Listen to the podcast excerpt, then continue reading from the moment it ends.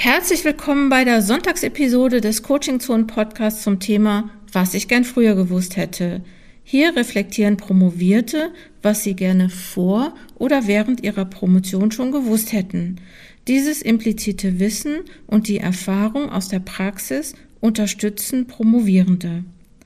Dieses Podcast-Projekt ist nicht kommerziell und ich mache das, weil ich es wichtig finde, Erfahrungen zu teilen, auch damit Promovierende hören können, was es so an Hacks gibt, was es so an Ideen gibt und irgendwie auch so ein bisschen damit Promovierende hören können, dass andere, die jetzt schon promoviert sind, auch so ihre Erfahrungen gemacht haben.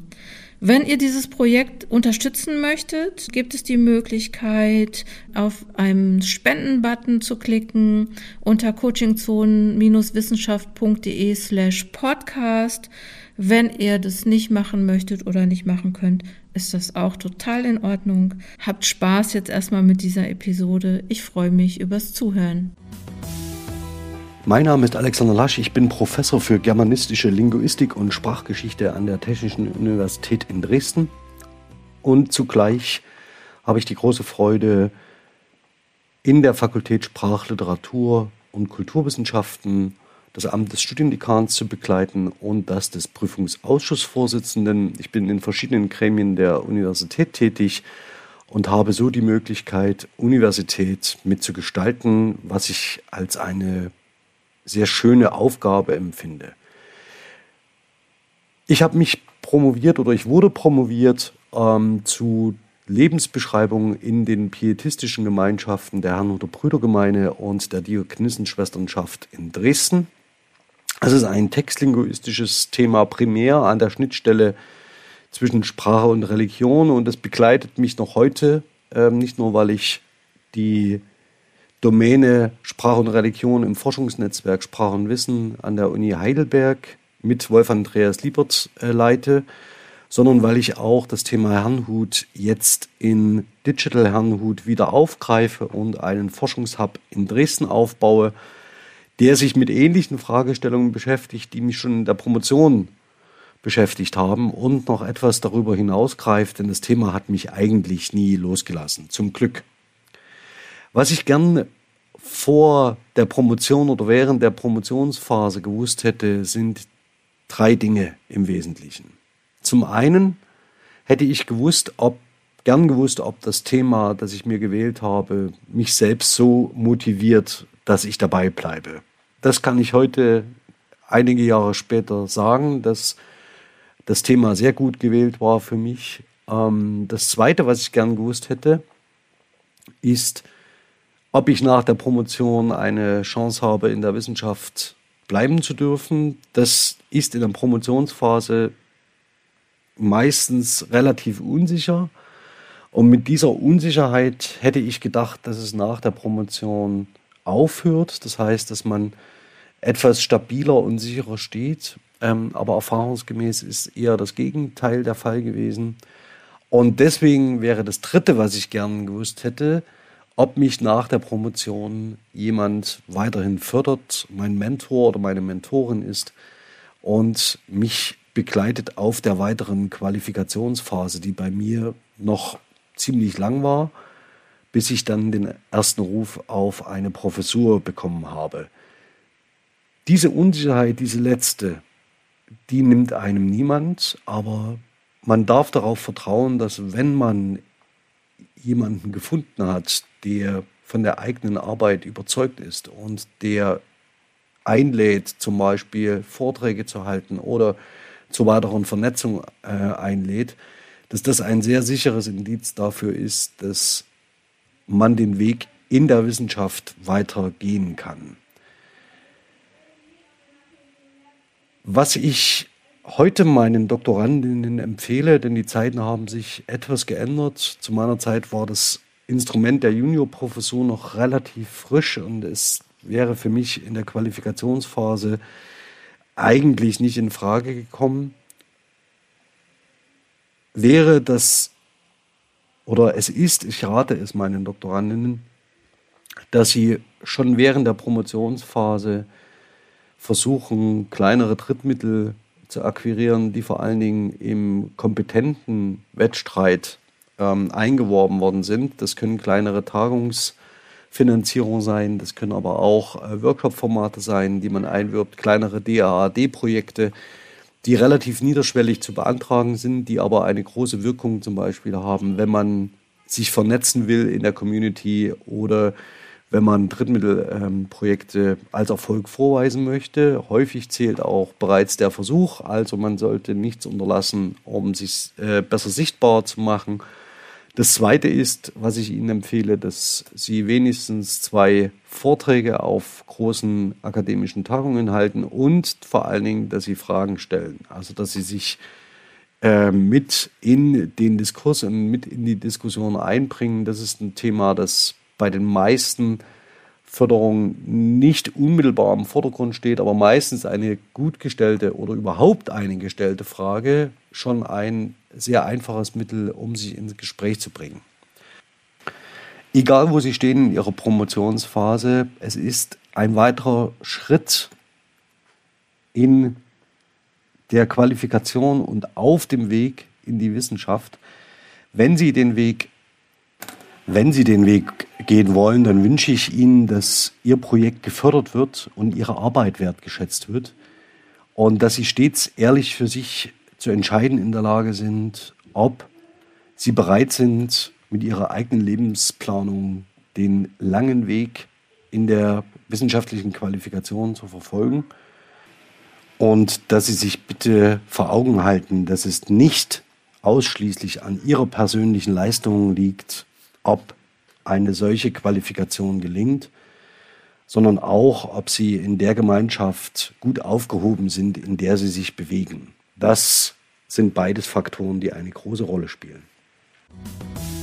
Mein Name ist Annika Limburg. Ich bin stellvertretende Leiterin des Schreibzentrums an der Ruhr-Uni Bochum, 43 Jahre alt, Mama von zwei Kindern. Ähm, Promoviert habe ich in der germanistischen Linguistik und zwar im Bereich der angewandten Gesprächsforschung. Ich habe ziemlich lange promoviert, nämlich insgesamt sieben Jahre, habe in der Zwischenzeit ein Kind bekommen, geheiratet, bin umgezogen und habe das alles neben meinem Beruf getan, das heißt neben einer vollen Stelle. Ich hätte gerne früher gewusst, dass das alles nicht so wichtig ist. Ähm, wenn ich heute zurückschaue, was ich gerne anders gemacht hätte, dann hätte ich es gerne nicht ganz so ernst genommen. Ich hätte gerne gewusst, dass es natürlich wichtig ist, dass ich mein Bestes gebe und dass es natürlich wichtig ist, dass die Arbeit fachlich anspruchsvoll und gut wird. Aber ich hätte gerne gewusst, dass das im Endeffekt nicht so wichtig ist, wie ich damals gedacht habe. Und das hätte mir sehr geholfen. Ich habe ja schon gesagt, ich habe sieben Jahre geschrieben. Ich habe sieben Jahre geschrieben, weil ich es sehr ernst genommen habe. Und ich habe sieben Jahre geschrieben, weil ich drei Fragestellungen hatte. Und das, obwohl ich Schreibdidaktikerin, Schreibwissenschaftlerin war und genau wusste, dass es A und O ist, nur eine Fragestellung zu haben, die auch noch gut eingegrenzt ist. Ich wollte das Ganze aber eben anspruchsvoll und sinnvoll machen. Und dafür brauchte ich diese drei Fragestellungen. Und aus dem Wissen heraus, wie unglücklich das ist, wusste ich auch, dass ich die ganze Zeit sieben Jahre lang in einen ähm, offenen Dolch hineingerannt bin, immer tiefer und tiefer und tiefer. Ich habe tatsächlich 700 Seiten geschrieben, mehr als 700, fast 800, habe die dann runtergekürzt auf 350, die ich dann auch in etwa so veröffentlicht habe. Und muss halt sagen, dass ich das klug und lehrreich fand, und dass ich auch in anderen Bereichen meines Lebens die Zeit hätte gut nutzen können, um andere Sachen zu lernen. Mit anderen Worten, was ich Ihnen und euch wünsche bei euren Doktorarbeiten, bei Ihren Doktorarbeiten, wenn ihr den Dolch seht und spürt, nehmt ihn ernst. Überlegt, ob ihr in zehn Jahren wirklich, wirklich froh darüber seid, hier und da ins Detail gegangen zu sein, hier und da euren eigenen Anforderungen gerecht geworden zu sein oder ob es nicht vielleicht doch auch manchmal ganz hilfreich ist, fünf gerade sein zu lassen. ähm, sich auf etwas Zentrales zu fokussieren und die Arbeit als das zu begreifen, was sie ist, nämlich vor allem eine Qualifikationsarbeit, die geschrieben worden sein muss, damit man den nächsten Schritt in seinem Leben gehen kann. Ja, so viel von mir. Ich hoffe, dass es irgendwem vielleicht hilft. Hallo, mein Name ist Diana Ebersberger. Ich arbeite an der Uni Bremen beim Bremen Early Career Researcher Development. Ich berate dort Menschen, die promovieren oder vorhaben zu promovieren. Und wir bieten auch ein Workshop-Programm für Promovierende zur überfachlichen Qualifizierung an. Ich habe selbst an der Uni Hohenheim promoviert ähm, in einem Rahmen eines DFG-Graduiertenkollegs. Und mein Thema war in der Bodenmikrobiologie angesiedelt. Ich habe jetzt überlegt, äh, was ich gerne früher gewusst hätte. Und dann würde ich jetzt aus meiner heutigen Sicht mir selber zurufen, also meinem Ich von damals, Diana, verwende nicht so viel Zeit und Energie darauf, dich in Frage zu stellen, zu fragen, ob du genug weißt, ob du genug kannst, äh, ob du in der Lage sein wirst, ähm, so ein Promotionsprojekt erfolgreich abzuschließen. Gut, jetzt im Nachhinein weiß ich natürlich, ich äh, habe das Promotionsprojekt erfolgreich abgeschlossen und ich denke eben, dass, äh, dass aber solche Gedanken aber sehr blockieren. Äh, während der Promotion und einen nicht wirklich voranbringen. Ich denke, es ist wichtiger,